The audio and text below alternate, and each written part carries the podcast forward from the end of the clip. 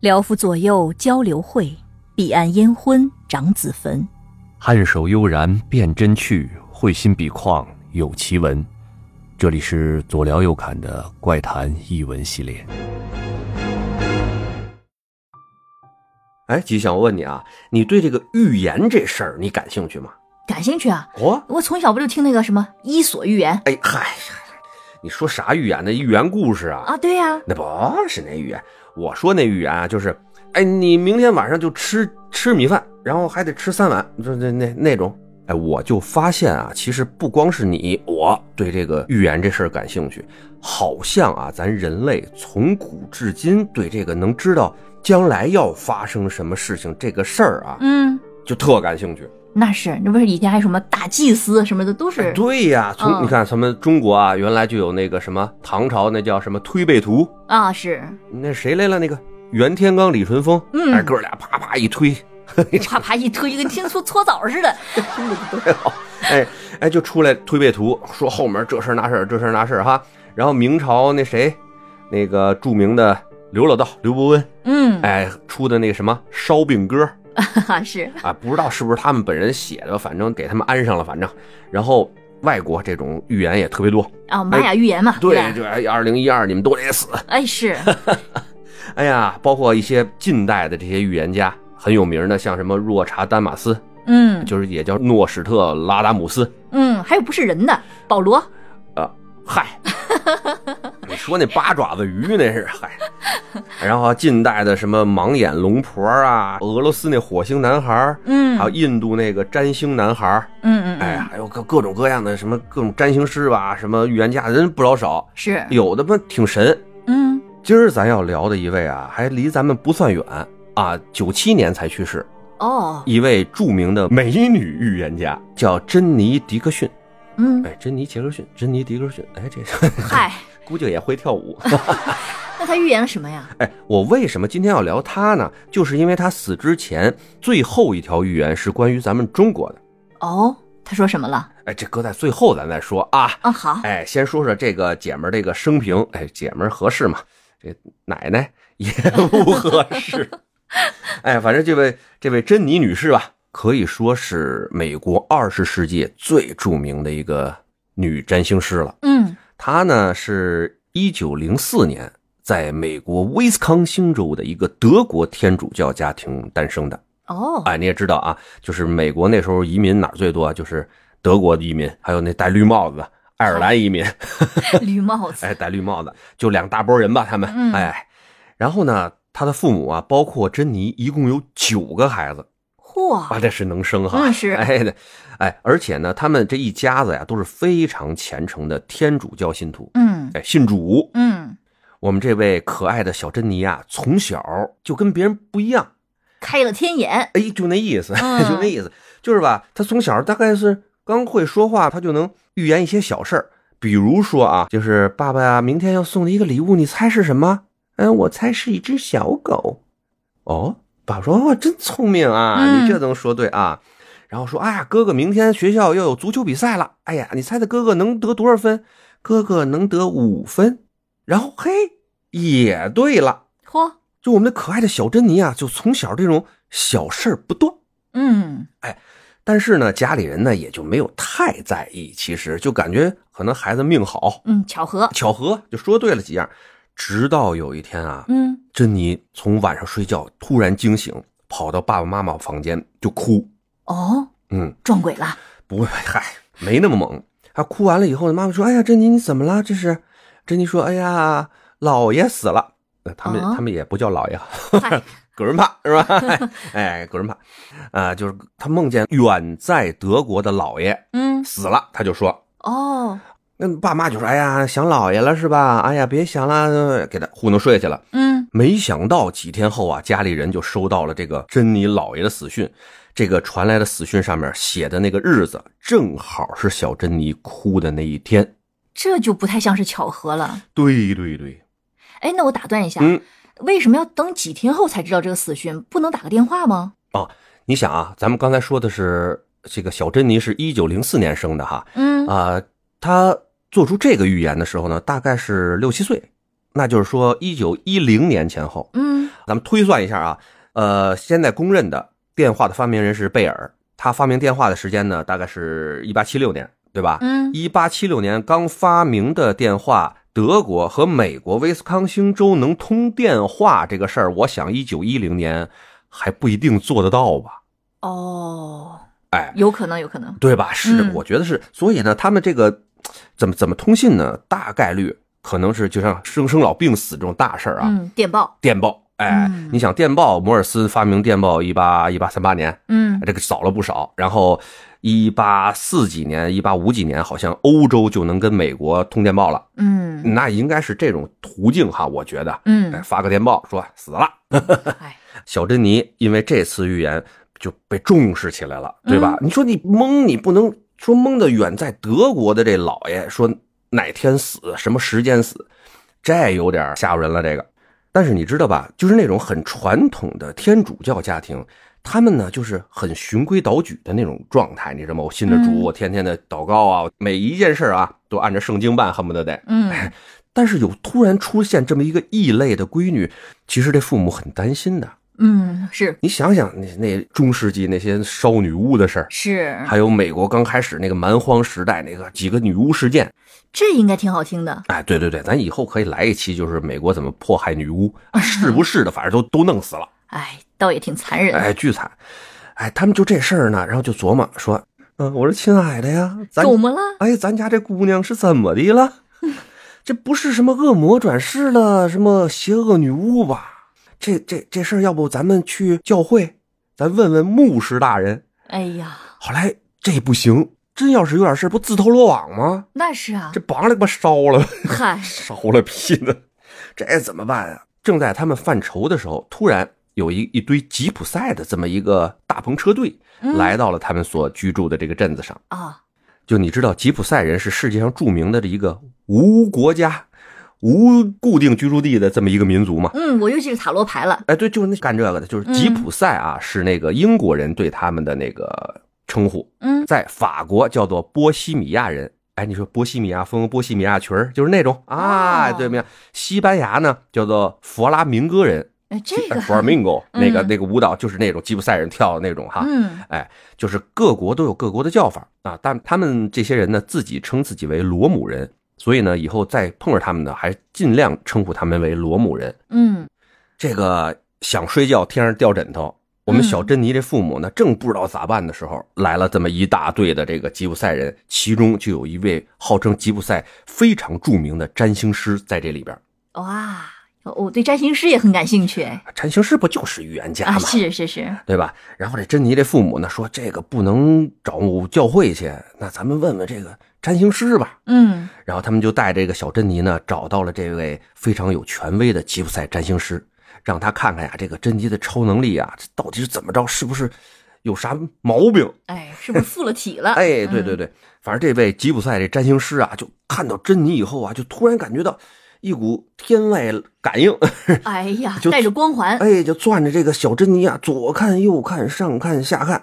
哎，又看面相，又摸骨相，最后还看手相，好像也就这点事儿哈。嗯嗯，骨骼惊奇，哎，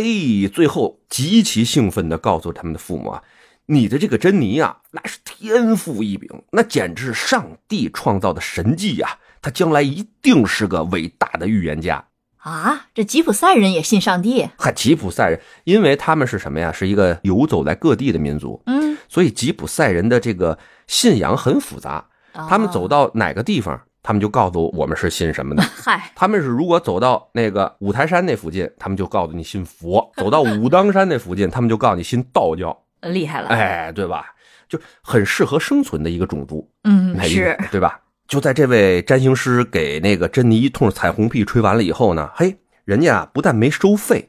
还把自己一个珍藏的水晶球交给了珍妮，嗯，说这个水晶球能够帮他开发他的预言能力。哦，还有这作用呢，哎，然后他把这个珍妮的父母屏退出去以后啊，就在他的房间里边传授了珍妮一些秘法呀，号称。嚯，哎，最后呢，这个珍妮高兴的捧着这个占星师送给她的水晶球嗯，就出来了，告诉他的父母说，以后我就要做一个伟大的 占星家了。哇，哎，这就是十岁左右的小珍妮给自己立了一个职业理想。嗯有了这个吉普赛占星师的肯定，又有了这个珍妮对自己前途的这种确定性哈，嗯这个珍妮的父母呢，也就哎觉得没什么事儿了，只要孩子别是被什么奇奇怪怪的附体，别是有病，嗯，哎，那九个孩子呢， 嗨，谁没事死盯着他看啊，对吧是？就任其发展了，也就不再过问。而谁想到啊，我们这个小珍妮在得到了这个占星师的水晶球以后，这姐们儿的这个预言能力就开了挂了，哦，打开了任督二脉，哎，开了天眼了，人家就那年她大概是十四岁左右，然后经过几年的修炼啊，嗨，修炼，哎，大概她的在她十四岁左右就集中爆发了一波预言， 嗯其中最著名的就是预言他十六岁的一个哥哥，那时候他哥哥在打橄榄球嘛，嗯，呃，十六岁的小孩儿，那个能有什么就多大的说天分？但是他当时就笃定的预言说，哥哥，你一定能成为美国最著名的橄榄球运动员，并且能在什么什么比赛上得多少多少分儿，就这种很细节的东西啊，嗯，都给他哥聊出来了。谁想到啊，就是数年以后，哎，这就成了，哦，就对了。一一应验，哎，一一应验。呃，但是啊，我看到这儿的时候啊，我就有一点自己的一个小想法，嗯因为我看篮球看的比较多嘛，这帮 NBA 这帮大畜生们， 嗨，我他妈，别说十六岁了。那真是十二三岁、十四五岁，就比如詹姆斯这样的，真是从小被人关注到大。十二岁，詹姆斯就知道自己是天选之子，自己纹个身，你知道吗？啊，后面写是天选之子。嗯哎我当初也想纹，呃够嗨自自己够不着。是 你怕到时候还得抠，挺麻烦的，哎呀，也是， 哎说的也是，反正就是对他哥哥的这预言就非常成功。嗯就这样啊，这这个年少成名的珍妮啊，慢慢的就在这个威斯康星州这附近啊，就声名鹊了起了。嗨，不少的政要啊、名人啊，就都来找他来预言一下。其中呢，就那几年啊，最著名的一个预言，就是一个当时一个非常著名的好莱坞女星，叫做卡洛尔·隆巴德。嗯哎，这个咱们可能听的比较少啊，是因为他挺早就牺牲了，演过一些希区柯克的一些电影啊，那叫叫史密斯夫妇，最早版那个史密斯夫妇，不是那个小没看呃过不是那谁他们俩那个史嗯密斯夫妇啊，就是当时吧，哎，不是当时，就是现在吧，在一百位什么好莱坞女星里边，这位叫卡洛尔·隆巴德，她排第二十五位。哇，哦当时呢，这个卡洛尔是在好莱坞挣钱最多的女星，嗯就这么一位，找到他呢，这个说，哎，你给我预测预测，我怎么着啊？谁想到不问还好啊，一问，这个珍妮啊，就通过占星术观察了他未来几个月的这么一个运势啊，嗯，没想到说后面一片黑暗，黑暗看不到，哦啊，为什么呢？然后他就往前倒，看看，哎，六个月看不到，四个月看不到，看不到，四个月看不到，嗯，然后仨月还看不到，最后一直往回抻到六周。嗯，他说：“卡罗尔，你会在未来六周后死于空难，后面我就看不到任何关于你的东西了。”哇，哎，说听的得这我儿，汗毛都竖起我来这儿了也起鸡皮疙瘩了啊！我这起的，啊。那他如果知道的话，他不坐飞机不就行了吗？哎，你说的对啊。这个珍妮啊，听完卡罗尔这个预言以后啊，也是就是将信将疑。嗯，那人家既然说了，咱就豁出去，六周不坐飞机。对呀、哎，咱为了那个安全起见，两个月不坐飞机行不行？是，哎，咱就把这要不吉利嘛，好玩意儿， 对不对？于是这珍妮小姐呢，就把所有的飞机的行程全部换成了火车，行程不变，嗯，早出点门儿，对吧？哎，我出去早，你回来的晚，不得拜了街坊， 是什么话？哎呀，结果哎，行程没变，一路火车，哎，觉得这事儿应该就妥过去了吧？对啊，谁想到啊，人算不如天算。就当这个卡洛尔啊觉得自己这个选择哎挺牛逼的时候，突然她家里发生了急事儿，丈夫要求她必须在短时间内马上回家处理这个急事儿。这么急具体多急我也不知道是什么，哦反正书上写的就是急事儿。也是。如果不是说特别着急的事儿，我觉得卡洛尔也不会选择坐飞机。因为这个急事儿急到她什么呀，她就把这预言都给忘了哦，是是是，啊，就赶紧说坐飞机，赶紧回家。好像那时候离得也不算太远，嗯，就是赶紧飞回去吧。谁想到啊，就是这班飞机由于遭到了猛烈的风暴，坠毁在了拉斯维加斯的山脉里边，哇，应验了。而这个卡罗尔也死在了这场空难当中。 嗯，让我有种死神来了的感觉。这是珍妮来了，嗯，嗨，啊，就就这事儿吧，你说一爆啊，就大家对珍妮的这个追捧，那肯定相当热烈了，是，对吧？就说死就死了，我操，活阎王珍妮， 嗨，哎，就这珍妮这预言啊，越发灵验，越发有知名度的时候啊，就使她获得了就是大批的追随者，嗯，哎就珍妮万岁，珍妮教主，哎呀 就就那劲帮儿吧帮，结派了，哎，就是一帮信仰珍妮的人，啊 嗯，就是，但是那个时候啊，你想，一九四四五四六四七那年是干嘛的？二战，哦，对吧？所以这些人呢很迷茫啊，世界大战啊，嗯嗯，大家说珍妮呀、你给我们讲这这这仗打到什么时候啊？嗯，嗨，所以这珍妮啊，干脆自己弄了个报纸专栏，啊哎，厉害了，在这个专栏里边，就是我今天梦见什么了，哎呀，明天我就通过占星术算出什么了，嗯，哎，就不停的发这些东西啊，我好厉害，我觉得他能够保证自己算的基本上不会被打脸，对自己很信任，呃，是，但是有时候预言家吧，他说那些预言吧，就是比较模糊。就比如说，当太阳再次照耀到我的脚后跟的时候，嗨，啊，红光乍现在眼前，怎么？然后你就就解释吧，某年某月某日突然发生了什么，然后你就按照我这个特别虚幻的话去解释就完了，对不突对哎然？觉得跟算命又有点像了，就是那意思，叫什么？呃，桃园三结义，孤独一只，哦，那事儿你知道吗？呃，听说过，就说哎，我算命了，哎，说说先生，您给我算算我们家几个孩子？嗯，哎，我就说桃园三结义，孤独一只。你说你们家有几个吧？一个、桃园三结义，孤独一只，一只，嗯哎，两，个，两个。桃园三结义，我孤独下去一只，还剩几个？孤独下 去，三个呢，三，桃园三结义嘛，嗯，后半句不要了，啊，这个孤独在一只上呢，嗨，哎，对不对厉害了？厉害都了能来，哎，你要说六个七个照样能，怎么着？一个一个往外孤 独呗，一个一个孤独，哎，这行，这都说相声说的嘛，对不对？嗯，他就在一九四四年左右啊，又做出了一个非常惊人的这么一个预言。嗯，当时的那个美国总统罗斯福啊，哎，也来拜访过珍妮，说这个给我看看呗。啊，你看，，哎，你看，你看寡人，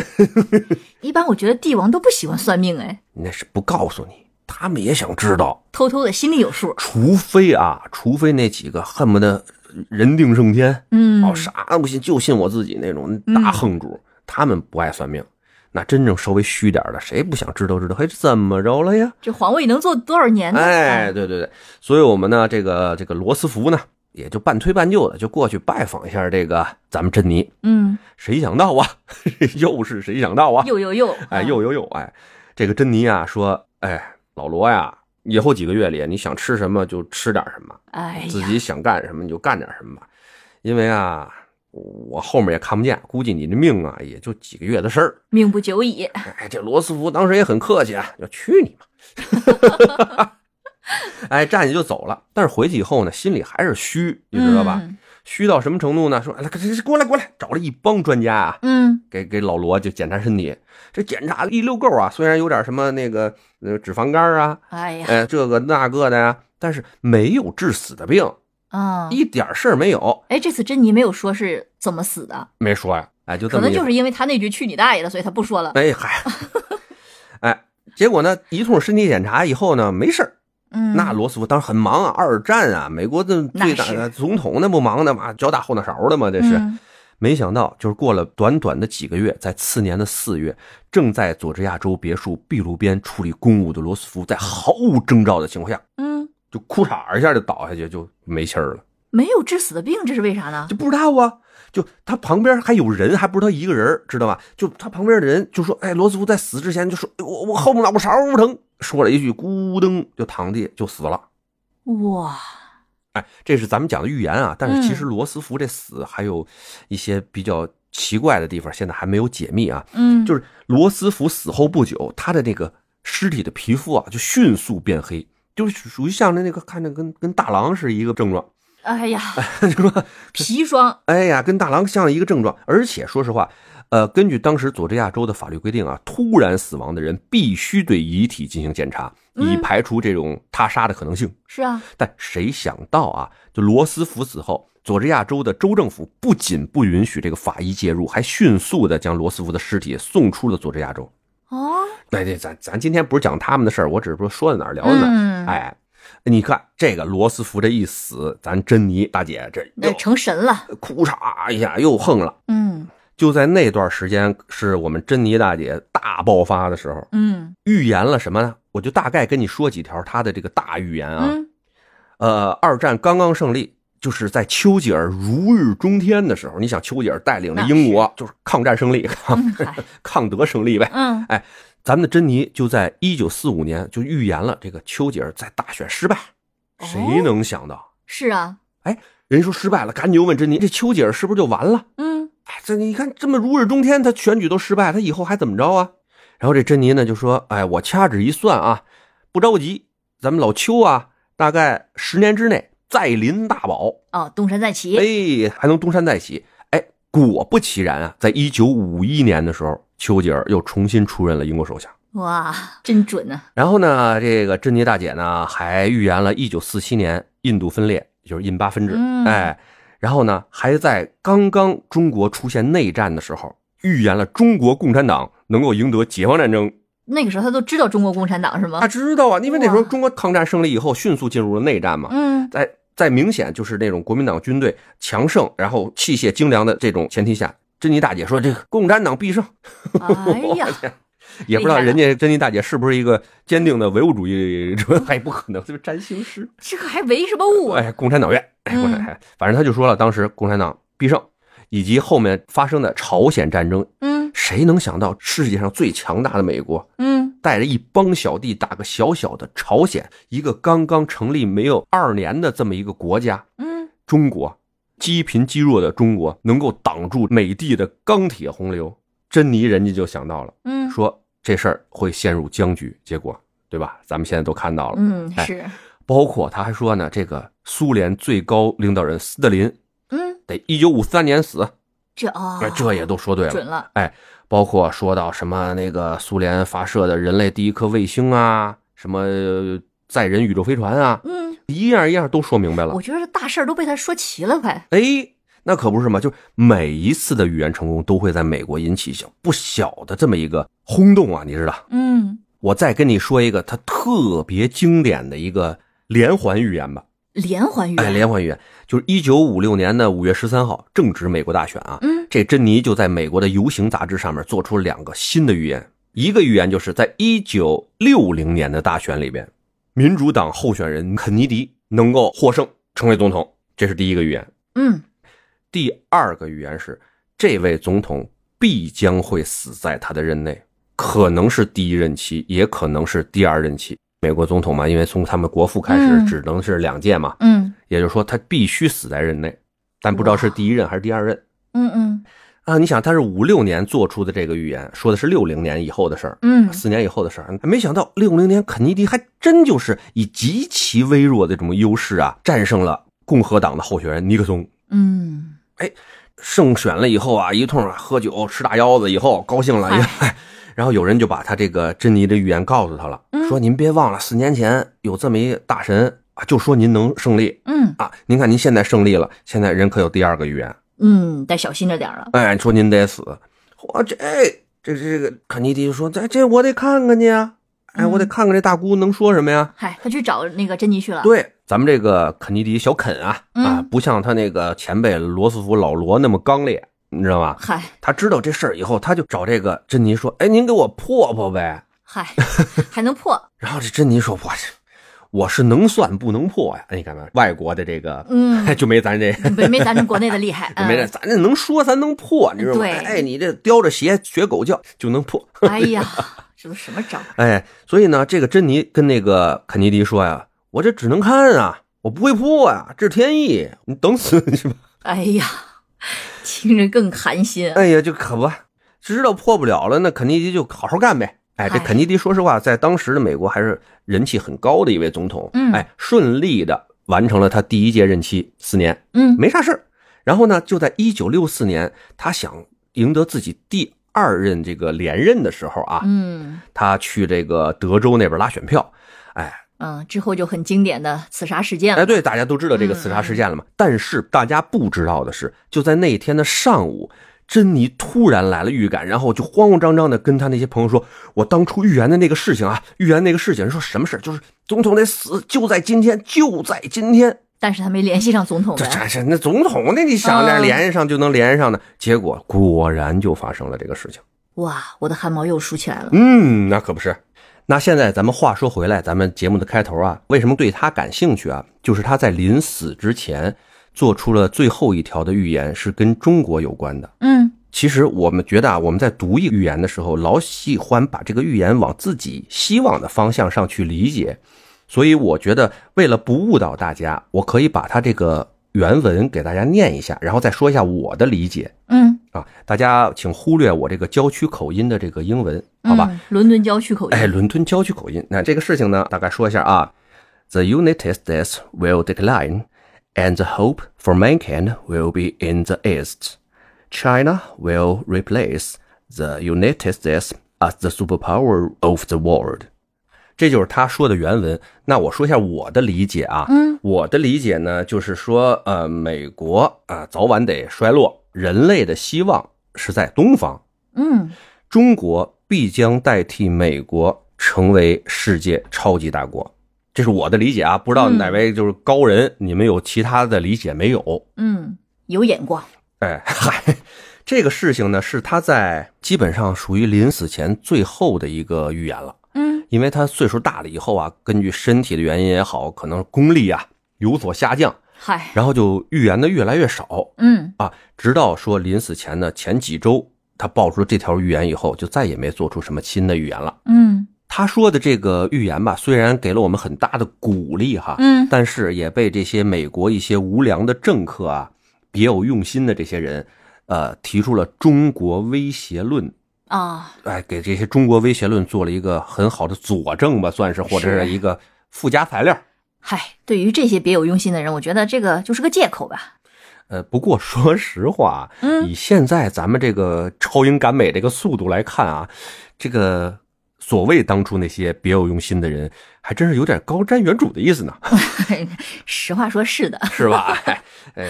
那这么看，其实呃，占星术这个东西还是有点玩意儿了哈。啊那肯定是有点玩意儿的呀。嗯，要是一次两次的话，你可能是巧合，但嗯不可能那么多大事都预言准了。呃，对，但是说实话啊，他也不是每件事儿都预言准，也有错的。那是，所以呢，我也就是看一些其他的一些预言家写的书啊，包括这个预言家的这些传记啊，还有一些科学分析什么的啊，嗯很多东西都提到，就是预言家他是说出了自己看到的这些东西，嗯他们无法改变任何事情。嗯嗯，是，所以呢，为什么有些很著名的预言家说的没有发生？这就涉及到了平行宇宙的这么一个概念。哇，你说的这就大 了。所以是以后再说吧。就是说白嗯了，他们看到这个事情的确发生了，但是不一定是咱们这个维度宇宙。我这是我自己的理解的分析啊，嗯不一定对啊。所以呢，以上就是我今天想跟大家聊的这个关于预言家呀、占星师的啊、这一系列的事儿。嗯，挺有意思的。哎，那咱们可以在评论区啊也聊一聊大家知道的一些著名的预言是什么样的。如果大家真是对这种事情感兴趣的话啊，嗯咱们可以以后再开个节目或者开个专辑。是哎聊一的，聊这系列的事情，因为这的确太多了。之前我跟你说的什么什么火星男孩儿，什么盲眼龙婆，各有各的本事呢。嗯是嗯。那今天就先聊到这儿呗。嗯，有点意犹未尽的意思 。哈是，哎，那下回再见了。好嘞，拜了个拜。